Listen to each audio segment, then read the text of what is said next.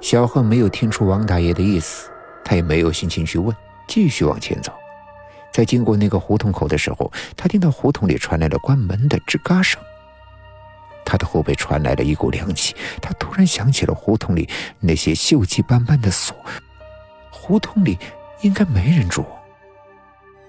小贺又跑了起来，直到跑进了家门，他都没有敢停留一步。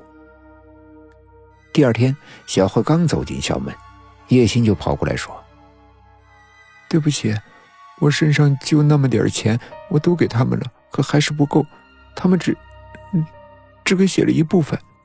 不过你放心，我今晚再和他们说说，先欠着点让他们先写完。”他把作业本递给了小贺。小贺拿过作业看了看，的确每科都留着一半没写。那好吧，以后我的作业我自己写，你不用管了。他说完，拿着作业走了，走得很急。哎，总算把这个难缠的膏药撕下去了。看着小何走远，叶心得意的笑了。又多了五个。叶心被身后的说话声吓了一跳，回身一看，是王大爷。什么五个？你会知道的。王大爷悠悠的说。叶心听得浑身不自在，白了王大爷一眼：“神经病。”中午放学后，叶心回到了宿舍，兴奋的对着几个室友说：“多谢了。”要不是你们四个在教室里装神弄鬼，那个可恨的小贺还缠着我给他写作业呢。当时我以为你们没去呢，我在教室里看了半天，我都没有找到你们。我知道小何在外面看着，只能把作业本放在书桌上就走了。直到小何叫着跑出了教学楼，我才知道你们提前躲在了书桌下。哎，对了，你们到底藏在哪张书桌下面了？四个室友对望着。嗯啊的半晌，没有说出话来。哼，还不好意思说呀？那算了。叶心说着，拿出了五十块钱。这些钱算我请客了。我这些钱呀，也挣得容易，随便写写作业就能够挣到一百块钱。也不知道是哪个班的唐亮，把作业和一百块钱放到胡同里。不多说了，我还有事。对了，千万别把这件事告诉小贺，要不然他饶不了我。叶心说完，吹着口哨就走了。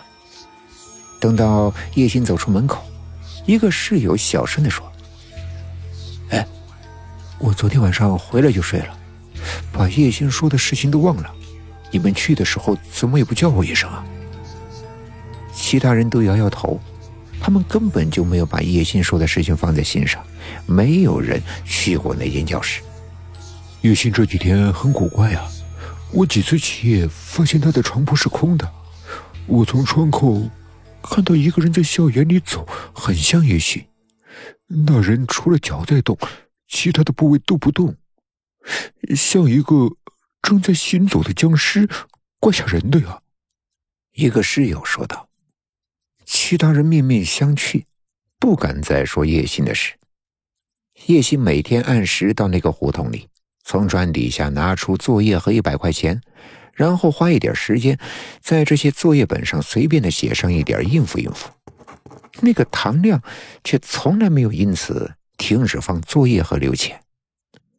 这天，叶欣的饭卡上没钱了，便拿出了一百块钱的大钞去打饭。服务员满脸怒容的看着他：“你这还没死呢，不能用这个。”叶欣一听来了气。什么叫我还没死呢？你，他刚想质问服务员，却瞪圆了眼睛，话也被硬生生的给咽回去了，因为他发现自己的手里拿着的是一张冥币。叶心的饭都没吃成，沮丧的回到了宿舍，打开自己的橱柜去拿钱，突然，他觉得脑袋都大了，只见那里面。放着十多张冥币，他这些天辛辛苦苦挣来的一千多块钱，都变成了死人才能够用的冥币了。他僵硬的转过了身，看着那四个室友，只有他们知道他靠代写作业挣钱的事，一定是他们偷偷的把钱换成冥币了。那四个室友也瞪着眼睛看着他，他们的手里举着的也是冥币。你们为什么拿我的钱？叶星吼道。四个室友瞪着惊恐的眼睛说：“他们没有拿叶星的钱，他们手里的冥币也是他们靠代写作业挣来的。”